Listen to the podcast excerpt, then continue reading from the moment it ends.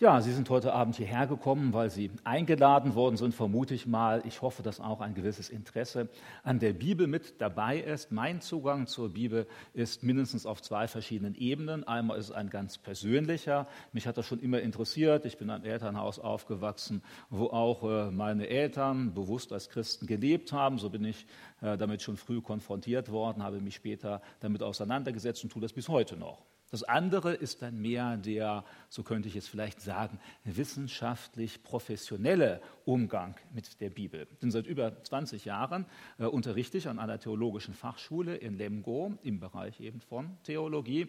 Ich habe Theologie studiert an der Universität in Basel, daneben noch vergleichende Religionswissenschaft und Ökologie und äh, ja, in dieser Zwischenzeit schreibe ich dann auch immer wieder für verschiedene theologische Zeitschriften und Bücher und so, also vielfältige Auseinandersetzungen, Berührung, sowohl persönlich als eben auch von der Arbeit oder vom Beruf her. Das äh, kann man sich ja eigentlich so nur wünschen, dass dann auch persönliche Interessen etwas mit der beruflichen Tätigkeit zu tun haben. Also wenn Sie sich jetzt so eine Bibel vornehmen, ich gehe davon aus, Sie haben wahrscheinlich zu Hause auch eine, dann ist das vermutlich eines der äh, umfangreichsten Bücher, die Sie da stehen haben. Also je nach Ausgabe sind das dann ja mehrere tausend Seiten. Manche lassen sich dadurch äh, abhalten, überhaupt erst mal anzufangen, in der Bibel zu lesen. Wobei das muss gar nicht so sein. Also wenn Sie es mal versuchen sollten, dann können Sie die Bibel in etwa 80 Stunden von vorne bis hinten durchlesen. 80 Stunden ist ja überschaubar. Ne? Also wenn Sie jetzt sich eine 40-Stunden-Woche denken, also so mal durchschnittliche Arbeitszeit, dann könnten Sie sich zwei Wochen Urlaub nehmen, jeden Tag acht Stunden, fünf Tage in der Woche. Dann sind Sie nach zwei Wochen durch. Oder wenn Sie es noch schneller machen wollen, also 24 Stunden am Stück, nicht, dann dauert das ungefähr ja, drei bis vier Tage. Also es ist gar nicht so viel, wie das manchmal den Anschein hat, wo sich viele davon abschrecken lassen. Aber Sie sind ja heute Abend auch nicht gekommen, um mir hier jetzt 80 Stunden lang zuzuhören. Ich vermute, da würden dann einige müde werden, nach Hause gehen, sind andere Termine, die Sie noch abhalten. Also fasse ich das Ganze noch ein bisschen mehr zusammen, was natürlich dazu führt, dass ich so ein paar Einzelheiten weglassen werde. Vielleicht bekommen Sie aber nachher Freude daran, diese Einzelheiten noch im Detail selbst nachzulesen. Wenn wir ganz zu Beginn der Bibel anfangen, und das bietet sich ja an, äh, dann ist am Anfang nichts. Obwohl, das ist nicht ganz genau richtig. Es ist nichts von dem da, was wir heute so kennen. Also nicht dieses Haus, natürlich wir als Menschen auch nicht, auch nicht unser Sonnensystem, auch nicht die Galaxie, in der wir zu Hause sind, auch nicht das Weite des Universums. Und an dieser Stelle sind sich eigentlich alle Menschen, die darüber nachdenken, einig. Egal welcher Religion sie zugehören, selbst Atheisten sind der festen Überzeugung, dass all das, was wir heute hier sehen, am Anfang nicht war. Äh, da sagt man, am Anfang war das im Universum, Planeten, Sterne, alles gar nicht. Das alleine können wir uns ja schon kaum vorstellen, weil alle Referenzgrößen, die wir haben, alles, was wir beschreiben, alles, was wir vergleichen, hat ja mit dem zu tun, was wir hier auf der Erde sehen und erleben. Anders geht das fast gar nicht. Und die Bibel berichtet uns über diesen Anfang, in dem nichts war. Er ist nicht ganz korrekt. Es gab irgendwie etwas. Und äh, das ist das, wo die Bibel darüber sagt, das war Gott. Und aus Gott kommt dann alles heraus. Es wird ganz am Anfang sogar davon berichtet, wo äh, dann Gott ein Wort spricht und dann die Erde entsteht und das Universum und die Sterne und die Planeten und unsere Sonne und so weiter. Und äh, rein physikalisch gesehen ist ja ein Wort, hat etwas mit Energie zu tun. Und es hat etwas mit Information zu tun. Also rein physikalisch, Worte äh, sind Energie und Information. Also Energie, da schwingt dann irgendetwas in der Luft und das wird durch meine Stimmbänder in Schwingung versetzt und Sie nehmen das auf und entschlüsseln die Information. Es ist keine willkürliche Energie, es ist Energie und Information. Und da stimmen dann auch selbst die Physiker heute überein und sagen, der Anfang der ganzen Welt, alles von dem, was existiert, ist Energie und Information. Denn wir wissen ja spätestens seit der allgemeinen Relativitätstheorie, dass auch alle Materie überführbar ist in Energie. Also das wissen Sie, Atombombe, nicht? jetzt redet man ja gerade in Nordkorea wieder darüber. Das heißt, wenn da solch ein Atom gespalten wird, wird ein kleines bisschen Materie in Energie umgesetzt. Riesig viel. Und in der Bibel lesen wir, und Physiker sagen uns auch, am Anfang war diese konzentrierte Energie in solch einer intensiven Weise, wie wir uns das heute gar nicht vorstellen können. Und aus dieser äh, aus, aus Gott heraus, der eben Energie und Information äh, aus sich herausfließen ließ, entstand dann das, was wir alles so heute kennen. Wobei auch das ist nicht ganz korrekt, denn am Anfang lief das Leben auf der Erde etwas anders, als es heute läuft. Ich vermute, die meisten von Ihnen kennen so frustrierende Möglichkeiten, äh, Situationen. Also, wo Sie dann einfach sagen, ah, jetzt habe ich von der Welt mal die Nase voll. Also, falls Sie das nicht kennen, sind Sie ein glücklicher Mensch. Ne? Mir geht das manchmal so. Manchmal genügt dafür, einfach nur die Nachrichten zu hören dass ich dann so denke, ah, diese ganzen, ah, wo die Leute sich da alle gegenseitig das Leben schwer machen und dann die Naturkatastrophen und dann noch die Krankheiten und was weiß ich alles. Das alles war, so zumindest nach Auskunft der Bibel am Anfang nicht. Denn Gott hatte es gut mit seiner Schöpfung gemeint und das Leben war ohne all diese erschwerenden Bedingungen, die wir heute haben. Diese Anfangszeit wird dann Paradies genannt. Das, wonach sich eigentlich Menschen in ihrem tiefsten Inneren bis heute sehnen. In den meisten Fällen allerdings versuchen, das durch irgendwelche Ersatzbetätigungen auszufüllen. Der eine, indem er endlos kauft. Und das wird ja gerade in einer Konsumgesellschaft noch verstärkt. Endlos kauft, um irgendwo diese innere Sehnsucht nach dieser Ganzheit, nach dem Frieden, nach dieser Erfüllung, nach diesem äh, Sinn im Leben zu erfüllen. Und genau das tut es ja meistens nicht. Andere suchen es in der Beziehung und hüpfen von einer Beziehung zur nächsten oder sind dann in ihrer Beziehung unglücklich und finden es auch nicht. Und in der Bibel finden wir ganz am Anfang, da war dieser Zustand der vollen Erfüllung. Da gab es keine Krankheit, keinen, der den anderen geschlagen hat, gemobbt hat oder sonst irgendwie etwas. Ja, es gab noch nicht mal das, was wir heute als selbstverständlich kennen, den Tod. Und dann saß, waren da am Anfang diese beiden Menschen, die ja geradezu sprichwörtlich geworden sind für die Menschheit, Adam und Eva. Und sie waren in intensivem Kontakt zueinander. Auch zu diesem Zeitpunkt gab es schon so etwas wie Ehe, aber eben ohne Ehekrise. Also der Adam hat die Eva gut verstanden und die Eva hat den Adam gut verstanden und die haben sich nie gezopft. Das ist doch mal eine Herausforderung. Oder da würde wahrscheinlich mancher sagen, der jetzt lange Jahre verheiratet ist, ja, so die müssen mal ein Ehebuch schreiben, diese beiden. Ne? Ja gut, wir haben es nicht, auf jeden Fall ging das damals gut und sie hatten auch intensive Kontakt mit Gott, aber dann irgendwo kam da der Gedanke, wir wollen selbst sein wie Gott. Es wird berichtet, dass es einen Gegenspieler Gottes in der unsichtbaren Welt gab, der sie auf diesen Gedanken brachte, nicht einfach nach den Regeln Gottes zu leben, sondern die Regeln selbst bestimmen zu wollen. Und das schien in dem Moment so verführerisch, dass die beiden ersten Menschen sich von Gott trennten und damit diese ganze erste perfekte Schöpfung kaputt machten. Weil sie ja nach den Maßstäben Gottes funktionierte. Und jetzt versuchten die Menschen es selbst in die Hand zu nehmen und Gott überließ es ihnen auch. Aber dadurch war das Ganze, was Gott perfekt gemacht hat, immer schlechter geworden. Und so wie wir das heute auch merken. Da, wo die Menschen versuchen, die Natur zu verbessern, in den meisten Fällen wird es nicht besser. Das sieht vielleicht auf den ersten Blick so aus. Sondern in den meisten Fällen merken wir, kommen hinterher alle möglichen großen und kleinen Probleme dabei heraus. Und das probierten diese ersten beiden Menschen auch. Das Paradies war zu Ende, das normale Leben fing an, ähnlich wie wir es eher heute kennen, mit all dem, was dazugehört, auch mit Streit und Auseinandersetzung.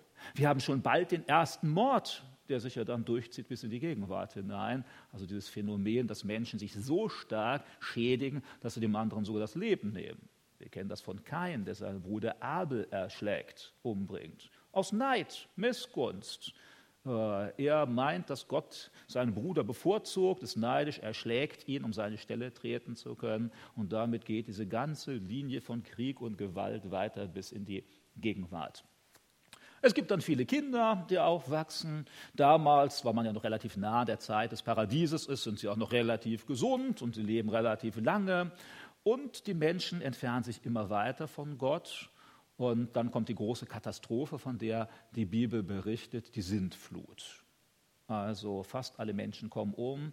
Nur Noah, der im Auftrag Gottes ein großes Schiff baut, überlebt, nachdem dort viele Monate hinweg äh, alles sonst ertrinkt und von Wasser überflutet ist. Die kommen dann nun zurück und steigen dann aus. Und seit diesem Zeitpunkt, so berichtet es die Bibel, gab es dann einen Regenbogen als Zeichen des Bundes Gottes mit den Menschen. Das Versprechen Gottes an Noah lautete, solange du diesen Regenbogen siehst, musst du dir keine grundsätzlichen Bedenken über die Existenz der Erde machen, denn so lange wird nicht aufhören Sommer und Winter und Saat und Ernte. Ich werde dir die Garantie geben, diese Welt geht nicht unter, bis ich es sage. Und äh, naja, bisher ist es ja auch so gewesen. Die Menschen vermehren sich wieder, bald bevölkern sie alle Kontinente. Und äh, einige der Menschen, denen steigt wieder ihre eigene Fähigkeit zu Kopf. Also so wie wir das ja immer wieder beobachten können, auch in der Gegenwart. Ich erinnere mich da an eine Aussage eines amerikanischen Topforschers im Bereich der Gentechnologie vor etwa zehn Jahren. Der Spiegel hat dann auch groß darüber berichtet. Und dann sagte dieser amerikanische Topforscher, äh, als hatten sie auch als Überschrift gesehen, wir sind besser als Gott. Ach, das ist ja faszinierend. Ne? Manches Mal weiß ich nicht, wenn ich so etwas höre oder lese, ob ich dann lachen oder weinen soll. Also lachen darüber, ach, was maßt sich da jemand an? Der kann gerade ein paar Gene verstehen und entziffern und meint nun, er ist besser als der, der die ganze Genetik erfunden hat und der das Ganze programmiert hat. Also es wäre ungefähr so, als wenn ich jetzt den Reifen meines Autos wechseln kann und kann sagen, boah, ich bin besser als der Konstrukteur des Autos. Ich kann den Reifen wechseln ja, nichts anderes kann ja der Gentechnologe heute. Der kann ja keine neuen Programme schreiben, der kann keine neuen Lebewesen erfinden, der kann auch keine neue Sprache erfinden. Er nutzt lediglich die Sprache, die Gott da hineingelegt hat. Aber wie gesagt, es liegt im Menschen immer wieder darin, einmal so etwas überheblich zu werden. Und so dachten die Leute, wir wollen direkt zu Gott kommen, wir wollen einen Turm bauen und der geht bis zum Himmel und dann können wir auf Augenhöhe mit Gott konferieren. Dann ist nicht mehr so, Gott hat uns zu sagen, sondern wir und Gott sind so auf einer Ebene. Das Ganze war natürlich lächerlich, wie häufig solche Versuche lächerlich sind. Und äh, da zeigt sich dann auch, dass Gott in der Bibel manchmal Humor hat. An der Stelle wird dann nämlich berichtet, dass Gott sich niederbeugte unten auf die Erde, um den Turm zu besehen. Also das heißt, die Menschen meinten, jetzt seien sie schon bald bei Gott angekommen und Gott muss sozusagen sich erstmal ganz tief beugen, um den Turm überhaupt erkennen zu können sofern zum Stolz und der Leistung der Menschen. Dieser Turm soll in Babylon gestanden haben, also dem heutigen Irak, der Hauptstadt des Iraks, nicht? also Bagdad. Und solch ein Turm von Babylon ist ja tatsächlich auch historisch außerhalb der Bibel belegt. Und dieser Turm wird zerstört, die Menschen werden zerstreut. Ähm, zwischenzeitlich sind auch viele Sprachen entstanden, die mit dazu beitragen, dass die Menschen noch mehr Probleme haben, sich zu verstehen und miteinander auszutauschen. Und wieder vergehen einige Jahrhunderte, Jahrtausende. Und dann konzentrieren sich die biblischen Berichte auf eine Person, die wiederum in Mesopotamien zu Hause ist, in Ur, in Chaldea.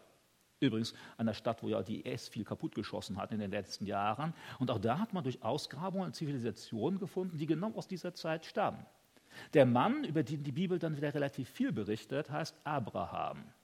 Und dieser Abraham wächst dort auf er hat ja selbst keine Bibel, die ihm zur Verfügung steht, äh, aber er hört dann die Stimme Gottes. Und das war so authentisch und so echt und so eindrucksvoll, dass er das nicht nur für einen schlechten Traum oder eine Einbildung gehalten hat, sondern dass er wusste, hier spricht Gott zu mir. Und Gott sagte ihm, geh weg aus deinem Vaterland in ein Land, was ich dir zeigen will. Er versprach ihm auch, dass er noch ein Kind bekommen sollte, obwohl er schon uralt war und lange darauf vergeblich gehofft hatte, Nachkommen zu haben. Er und seine Frau waren schon weit über 80 gewesen. Und dann wandern sie aus, kommen erst nach Haran und später kommen sie dann in das Gebiet des heutigen Staates Israel. Und da äh, kommt dann ein Engel vorbei, kündigt ihn nochmal an, es wird, ihr werdet ein Kind bekommen. Nun, und weil der Abraham äh, dann doch nicht ganz so lange warten konnte, hatte er eine Affäre mit einer seiner äh, Angestellten und die hatte auch ein Kind bekommen. Jetzt meinte er, ja, vielleicht ist ja das die Erfüllung Gottes. Nicht so ein bisschen nachhelfen dabei, war es dann aber nicht.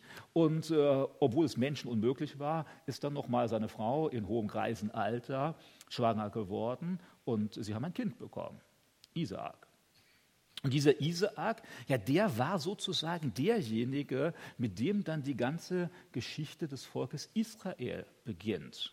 Das, was dann den größten Teil der Geschichte des Alten Testaments ausmacht, diese Geschichte des Volkes Israel. Gott wollte eine Familie bzw. ein daraus entstehendes Volk benutzen, um allen anderen Menschen in der Welt äh, zu zeigen, wie er ist und wer er ist, um wieder neu Kontakt zu denen anzuknüpfen, die ihn mehr oder weniger verdrängt oder vergessen hatten. Und dazu sollte eben der Abraham und dann seine, dessen Kinder und Kindeskinder und so weiter beitragen. Und äh, wie das nun so ist, auch die waren nicht nur Engel, sondern da haben wir dann einige, die auch böse mal Unsinn gemacht haben. Wir lesen dann von Jakob und Esau, die sich so als Brüder bekriegt haben und dann ah, gar nicht sich gut verstanden haben. Und dann lesen wir wieder von deren Kindern und insbesondere fällt uns dann ein Josef auf, ein junger Mann, der äh, scheinbar recht hübsch war, talentiert war und wieder eine Katastrophe eigentlich.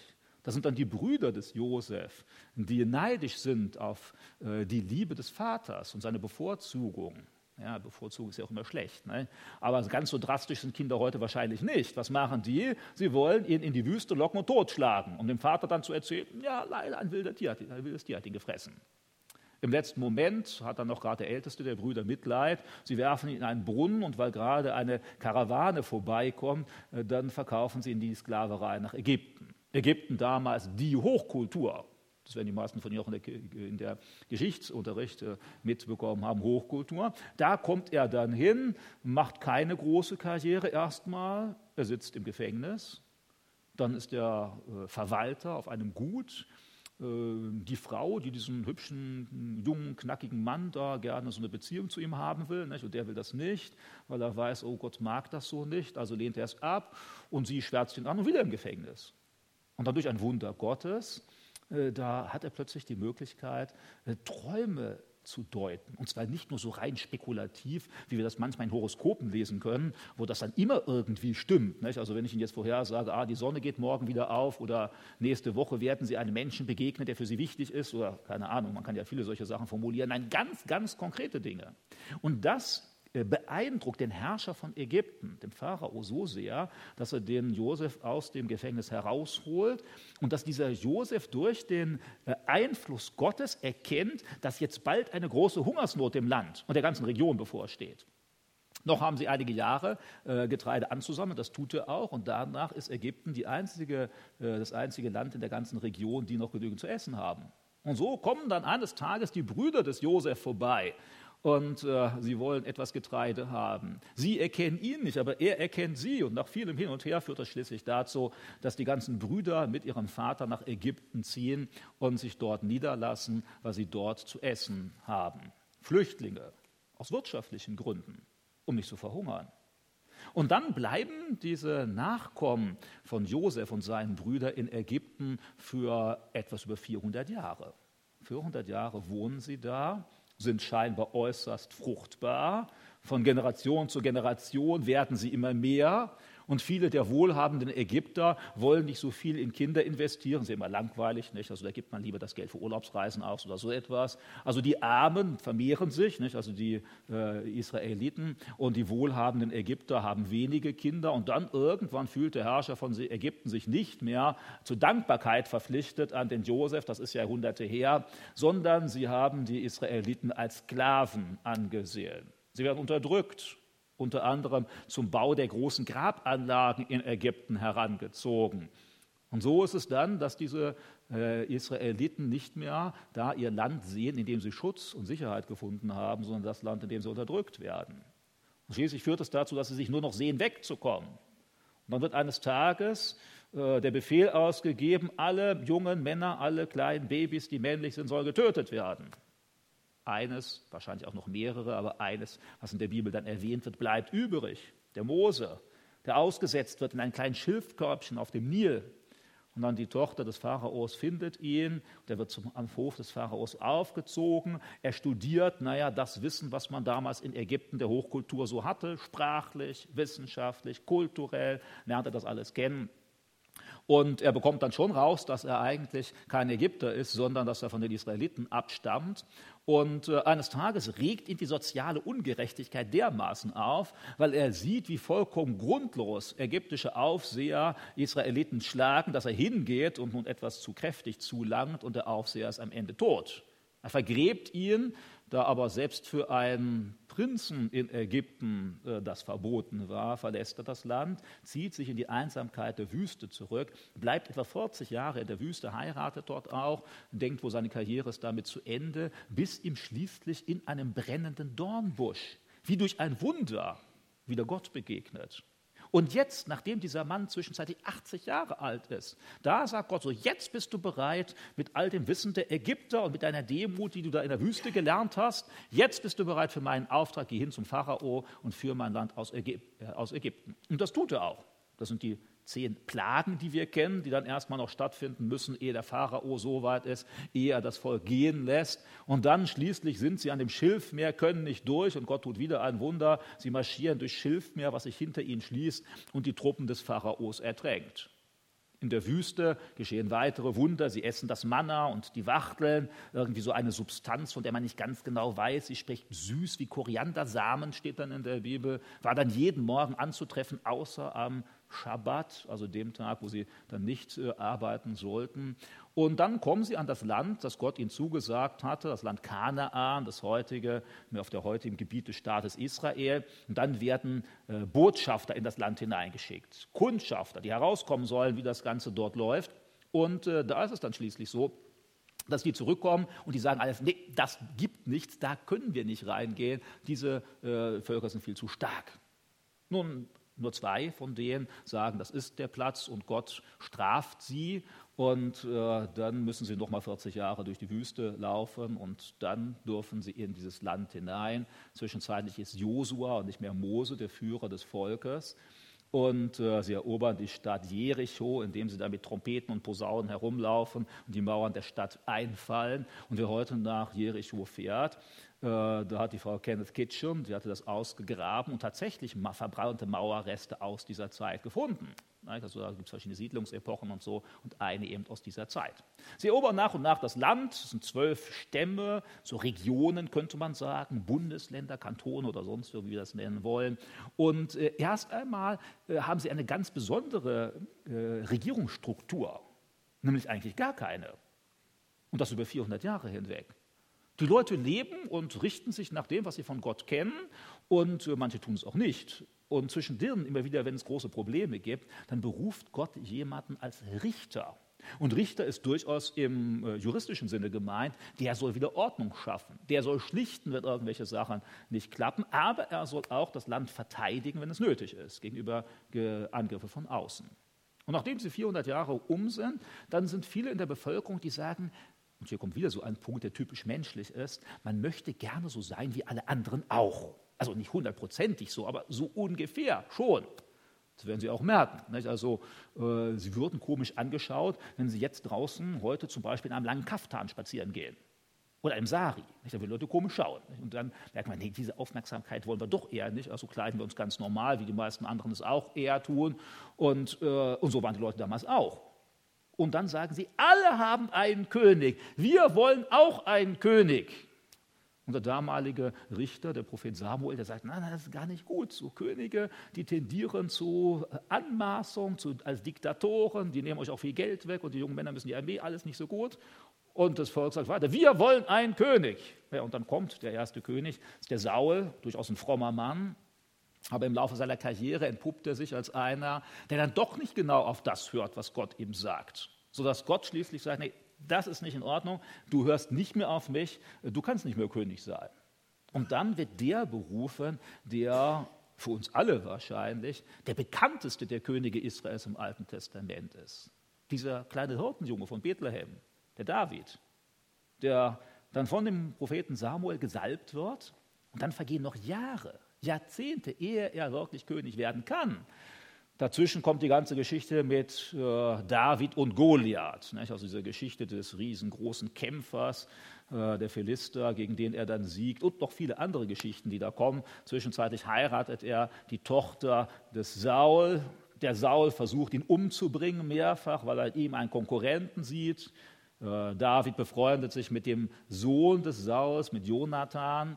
Und äh, eine lange Geschichte. Und am Ende kommt es dazu, dass David tatsächlich König wird. Und unter David wird Jerusalem die Hauptstadt von Israel. Das Land kommt Frieden, Es festigt sich und äh, nach vielen familiären Wirren in der Königsfamilie wird dann schließlich äh, der Salomo König.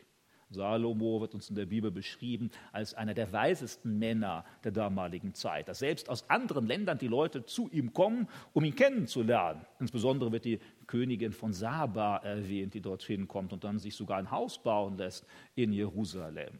Und der nun, der wird derjenige, der den ersten Tempel in Jerusalem baut. Und zwar genau an der Stelle, wo der Abraham war mit seinem Sohn. Denn das, was ich vorhin ausgelassen habe, der Abraham bekam von Gott nämlich mal so eine Glaubensprüfung. Du sollst deinen einzigen Sohn für mich opfern. Und da ging er auf einen Berg, und das ist genau der Berg, auf dem damals der Tempel gebaut worden ist. Am Ende muss er den ja nicht opfern, das war dann nur ein Test. Und äh, der sollte zeigen, wiefern er denn jetzt wirklich Gott gehorsam ist oder nicht. Jedenfalls da wird der Tempel gebaut. Und jetzt gibt es eine lange Abfolge von Königen in Israel. Das beschreibt das Buch der Könige, das Buch der Chroniker im Alten Testament.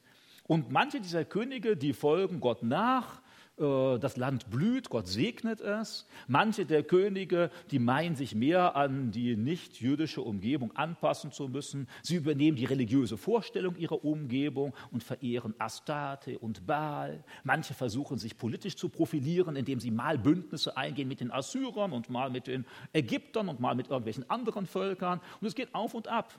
Israel spaltet sich in ein Nordreich und ein Südreich.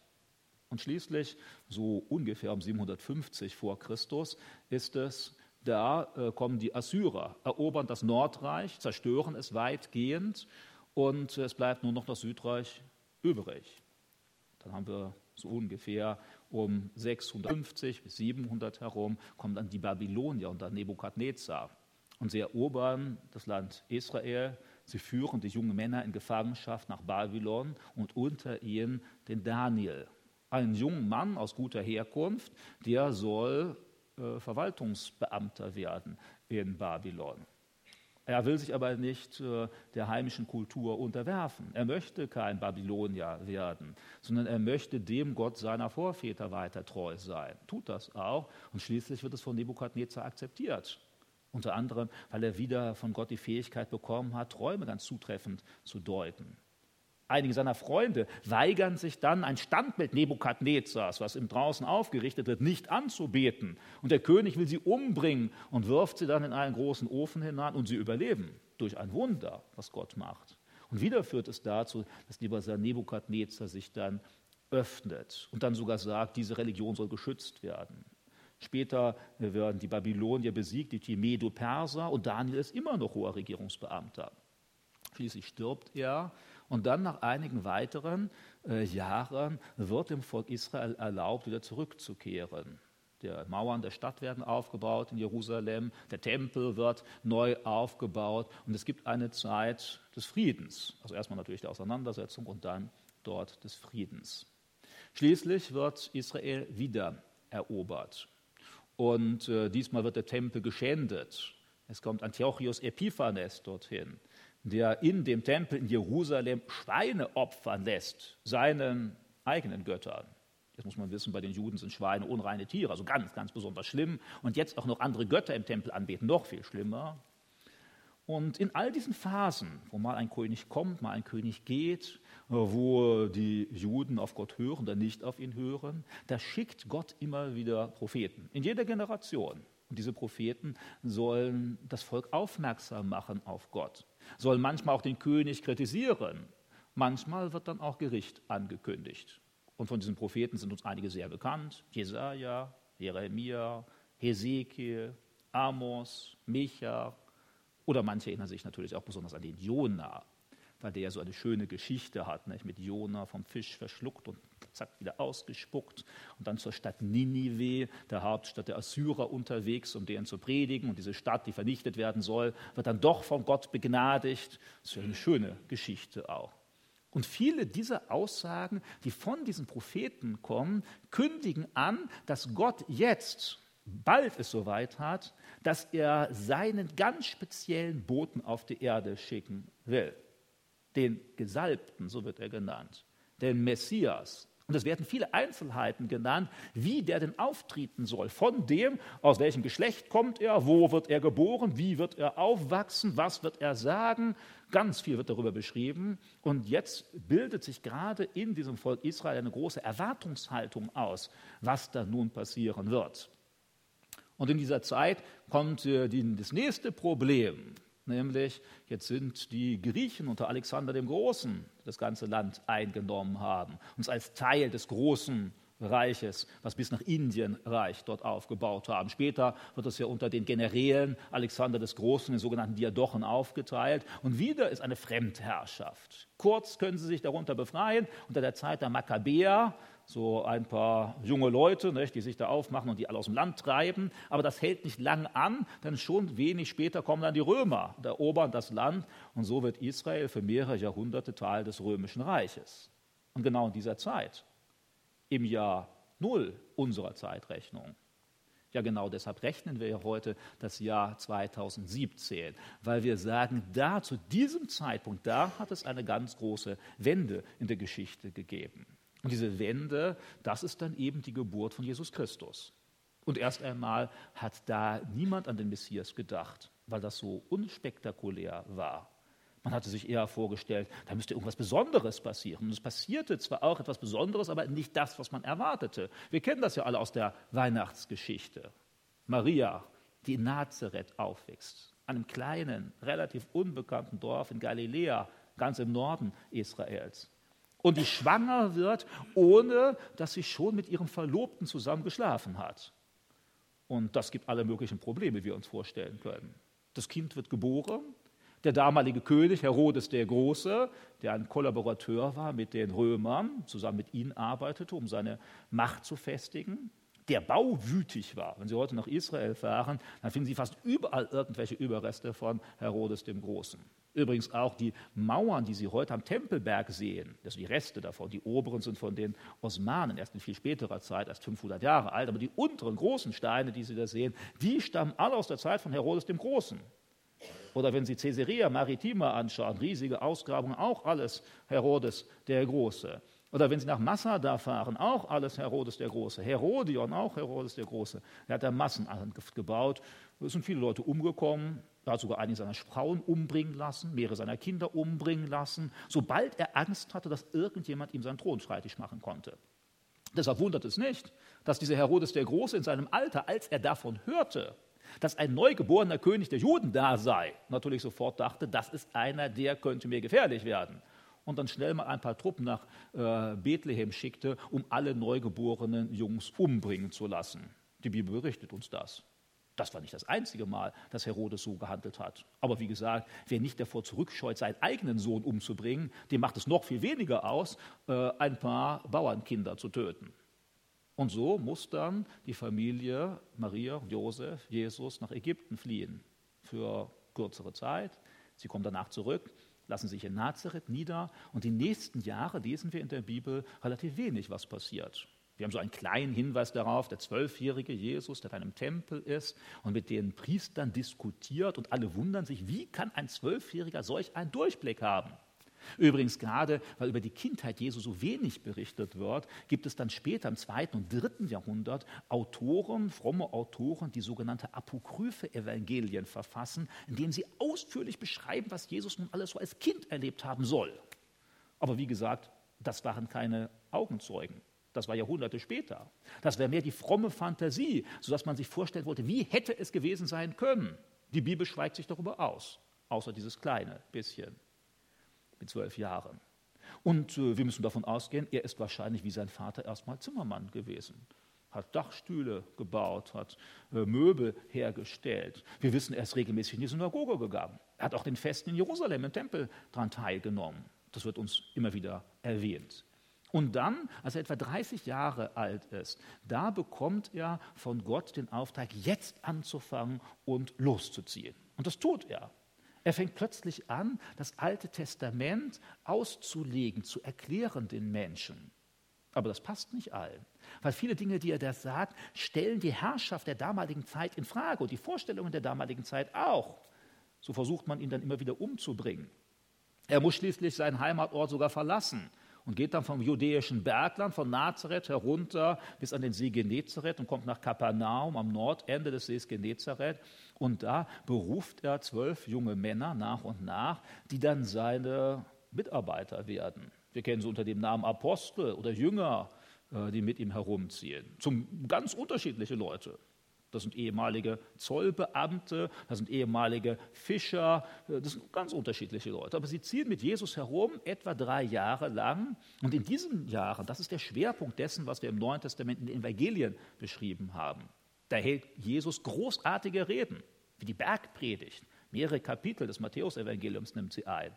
Da lehrt Jesus die Menschen äh, die Seligpreisungen oder das Vaterunser dann ist es wieder so, dass Jesus in Gleichnissen zu den Menschen spricht. Gleichnisse ja, von dem Alltagsleben der Menschen, vom Sehemann, der ausgeht, um zu sehen, um ihm dann zu zeigen, wie der Mensch sich vom Gott, Wort Gottes betreffen lässt.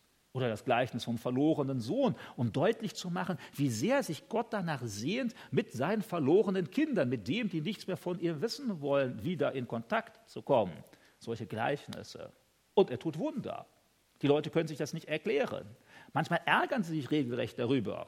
Da haben wir einen Bericht, wie ein Blindgeborener geheilt wird. Und hinterher fragen ihn dann die Gegner Jesu immer wieder, gib doch endlich zu, da ist irgendein Trick dahinter. Sie wollen das nicht anerkennen. Statt sich zu freuen, dass Leute gesund werden, merken sie, es passt nicht in ihr Schema. Und zugegeben, wenn ich damals gelebt hätte in mein Schema, würde es ja auch nicht genau hineinpassen. Also wenn heute jemand kommt und sagt, also ich gehe einfach mal hin und mache da die Blinden sehend und die Lahmen gehend, dann würde ich auch erstmal denken, ja, da gab es schon viele, die sowas behauptet haben. Erstmal würde ich da wittern, das ist irgendein Betrug. Aber bei Jesus war es eben genau das nicht. Da können die Leute plötzlich Zeugenaussagen machen und können sagen, wir waren wirklich krank. Uns hat keiner bezahlt. Und das ist wirklich ein Wunder passiert. Und die Bibel macht ganz deutlich, diese große Anzahl von Wundern ist weder vorher in der Weltgeschichte noch nachher in der Weltgeschichte je so passiert, sondern nur zu diesem Zeitpunkt, damit Jesus beglaubigt wird von Gott als der von ihm gesandte Messias, der Gesalbte. Und schließlich, nachdem die drei Jahre unterwegs sind, ist der Widerstand gegen Jesus so groß, dass als er eines Tages wieder mal als frommer Jude am Passafest in Jerusalem ist, dass die äh, jüdische Elite sich überlegt, wie sie ihn loswerden können. Ihnen kommt einer, der Jünger Jesu, der Judas, gerade recht, der bereit ist, Jesus zu verraten. Wir fragen uns jetzt, warum müssen Sie ihn verraten? Naja, sie wollen ihn still heimlich irgendwo erwischen. Und zwar gerade da, wo er sich des Nachts mit seinen Jüngern draußen am Garten Gethsemane niederlegt, etwas außerhalb der Stadt, da wo viele der Pilger gelagert haben. Und damals gab es keine Straßenlaternen und Taschenlampen auch nicht. Und so im Dunkeln oder Halbdunkeln kann man ja nicht erkennen, wer da rumliegt. Also brauchten sie einen Eingeweihten und der führte sie dann direkt zu Jesus. Und so haben sie ihm einen illegalen Prozess gemacht, innerhalb weniger Stunden verurteilt, versucht, den römischen Gouverneur unter Druck zu setzen, der sich auch unter Druck setzen ließ. Und gemeinsam beschlossen sie dann, Jesus für die Ruhe im Volk zu opfern. Also ihn zu töten, ihn zu kreuzigen, Kreuzigen war übrigens damals keine Seltenheit. Häufiger standen an den römischen Straßen gekreuzigte Menschen. Meistens Strauchdiebe, Terroristen, Aufrührer oder sonst irgendwie etwas. Und so hatte man Jesus noch ganz, ganz schnell durchgepeitscht, gerade bevor das Passafest beginnt, weil da durfte man niemanden umbringen nach jüdischer Sitte, ihn noch eben ans Kreuz zu schlagen. Und da kommt er um. Und äh, ja, dann sieht es erstmal so aus, als ob die Geschichte mit Jesus vorbei ist. Seine Anhänger ziehen sich zurück, manche machen sich auf den Weg in ihre Heimat, in ihre Familie, in ihren alten Job hinein, weil sie enttäuscht sind. Das hatten sie sich so nicht vorgestellt. Und dann kommt eben dieser, äh, diese Erfahrung, die wir ja zu Ostern uns daran erinnern, dass dann plötzlich Leute Jesus begegnen. Und zwar leibhaftig begegnen ihn anfassen können, mit ihm sprechen können, mit ihm essen und sie merken, das ist dieser Jesus, mit dem wir gelebt haben. Das waren ja Leute, die ihn nicht nur vom Hörensagen kannten, sondern die mit ihm zusammen lebten, die genau entscheiden konnten, war er das oder nicht. Und es war nicht nur einer, sondern wir lesen später im Brief, den Paulus an die Galater schreibt, dass es da über 500 Menschen gewesen waren, die während dieser wenigen Wochen Jesus begegnet waren und bezeugen konnten, er ist auferstanden. Manche haben hinterher spekuliert, naja, der ist eben gestohlen worden. Aber keiner konnte seine Leiche vorweisen. Manche haben gesagt, er war gar nicht richtig tot. Nun, spätestens nachdem jemand drei Tage im Grab liegt, schwer verletzt, von oben bis unten in Mullbinden eingewickelt, unfähig zu atmen, spätestens dann wäre er tot, selbst wenn er es vorher nicht war.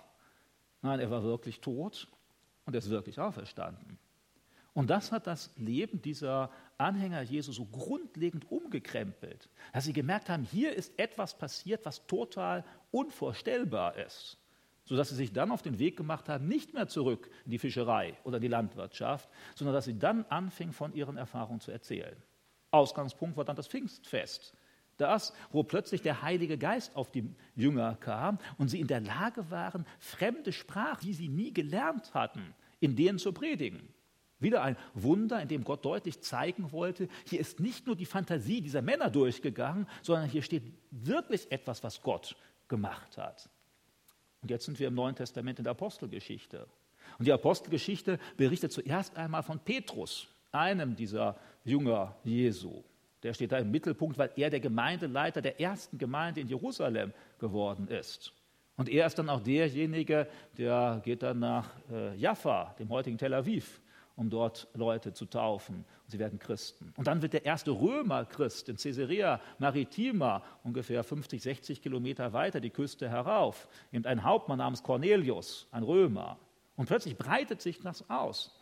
Und dann, einige Jahre später, wird einer der größten Gegner der Christen, der dahinter ist, die Christen sieht er als jüdische Sekte und verfolgt sie und will sie ins Gefängnis sperren. Er ist mitbeteiligt, dass einer der frühen Christen, nämlich der Stephanus, ermordet wird. Und dieser junge Mann namens Saulus, der begegnet dann Jesus vor Damaskus. Und auch sein Leben wird umgekrempelt. Er begegnet Jesus in einer Vision, hört die Stimme und ihm wird plötzlich deutlich, dass er vollkommen auf dem falschen Dampfer ist. Und dann zieht er sich 14 Jahre in die Wüste zurück, äh, macht, spielt keine große Rolle, muss sein Leben in Ordnung bringen, fängt an, in der Bibel intensiver zu lesen und das auf Jesus hin zu verstehen. Und dann tritt er auf und wird von der Gemeinde ausgesendet als Prediger. Er zieht dann umher durch das Gebiet der heutigen Türkei, des heutigen Griechenlands, kommt dann schließlich bis nach Italien, bis nach Rom. Und die Kirchengeschichte sagt uns, dass er dann auch noch in Spanien gewesen war, um dort zu predigen. Dieser Mann ist uns heute bekannt nicht als Saulus, sondern als Paulus, wie er sich nannte, nachdem er Christ geworden war. Und äh, die meisten dieser Jünger Jesu, die sind dann äh, eines gewaltsamen Todes gestorben. Allein Johannes ist wahrscheinlich in hohem Alter von über 90 Jahren dann in Patmos bzw. Ephesus, der heutigen Türkei, eines normalen Todes gestorben. Der Paulus, nachdem er umherreist, wird verfolgt wird schließlich ermordet von, der, äh, von den Römern, weil sie ihn als Unruhestifter äh, ansehen, gerade in der Zeit von Nero, den ja manche von uns auch kennen, als der, der die Stadt Rom, ein, zumindest eine Stadt hat, anzünden lässt, um dann neue Paläste und Foren und so weiter zu bauen und den Christen in die Schuhe schiebt. Und in dem Rahmen dieser Verfolgungswelle werden sowohl Petrus als auch Paulus hingerichtet in Rom. Bevor das der Fall ist, schreibt der Paulus noch einige Briefe. Das sind die Briefe, die wir im Neuen Testament haben. An die Römer, an die Korinther, an die Epheser, an die Philipper, an die Kolosser.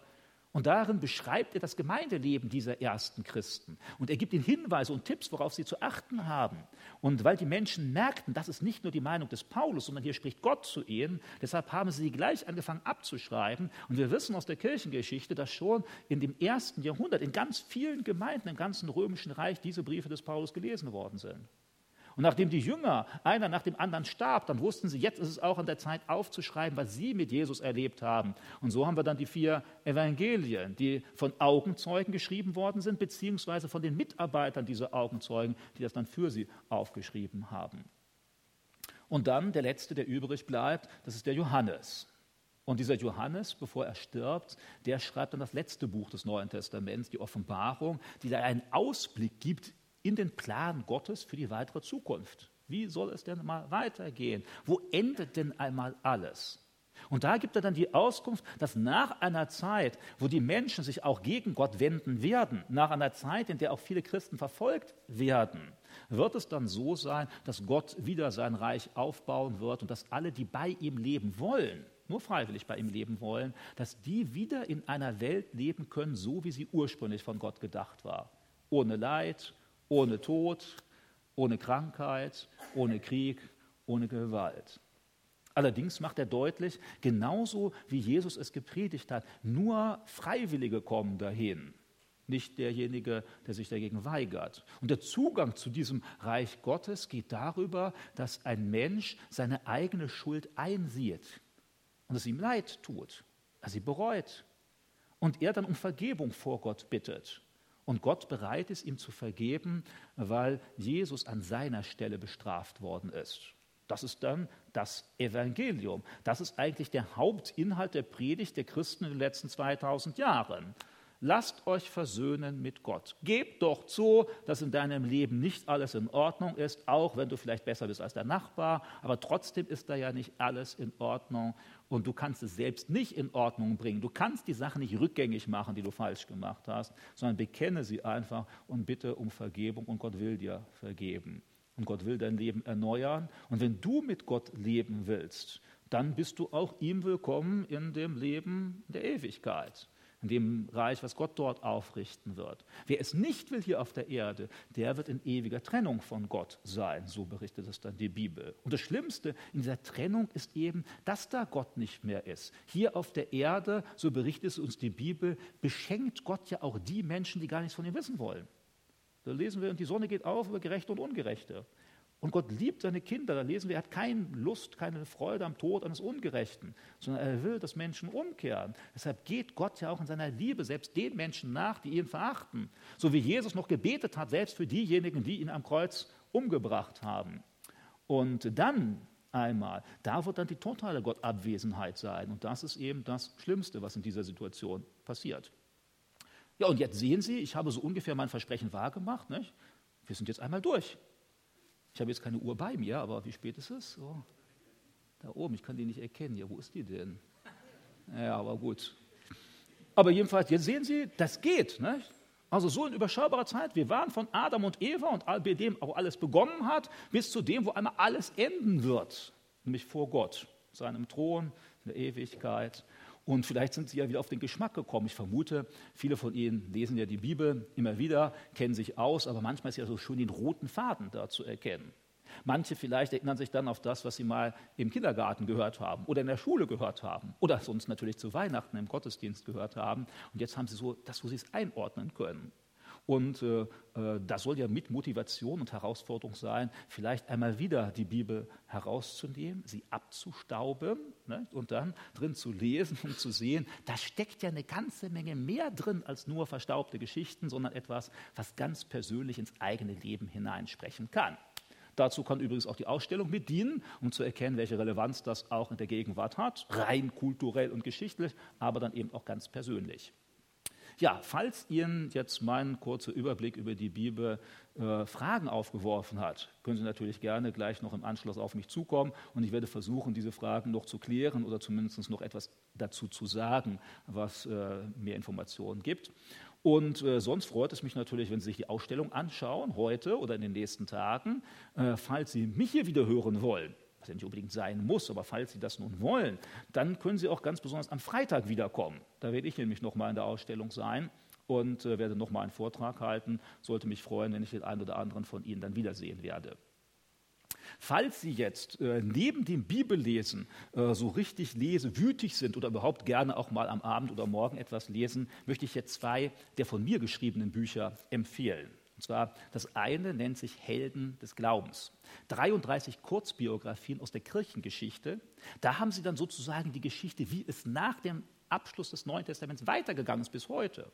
Ich fange dann an mit Personen wie Tertullian aus dem zweiten Jahrhundert oder Augustinus in der Zeit des frühen Mittelalters oder Franz von Assisi. Und dann geht es weiter von Martin Luther, der natürlich gerade im Jahr der Reformation von besonderer Bedeutung ist, von Zwingli oder von Erweckungspredigern des letzten Jahrhunderts oder dann von äh, einem der größten Prediger des 20. Jahrhunderts, der Billy Graham, der ja weltweit bekannt ist. Also 33 Personen aus der ganzen Kirchengeschichte. Und wenn Sie nicht von jedem dann 200, 300 Seiten lesen wollen, sondern immer nur einen kleinen Abschnitt, äh, um mal auf den Geschmack zu kommen, empfehle ich Ihnen das Buch. Sie können das gerne mitnehmen für 10 Euro. Und falls Sie es noch kürzer haben wollen, allerdings dann nicht mit Kirchengeschichte, sondern nur mal so für fünf Minuten auf dem Klo, dann empfehle ich Ihnen das hier. Schlau gemacht, 52 Gedankenanregungen aus Kultur, Wissenschaft, Geschichte und so weiter, die immer irgendwie etwas mit dem Glauben zu tun hat, aber so in fünf Minuten zu lesen ist. Also wenn Sie das gerne mitnehmen wollen, hier vorne auch ein paar Exemplare für fünf Euro. Und wie gesagt, wenn Sie noch Fragen haben zu dem, was ich gesagt habe, kommen Sie gerne hinter auf mich zu. Ich versuche, die dann mit Ihnen zu klären.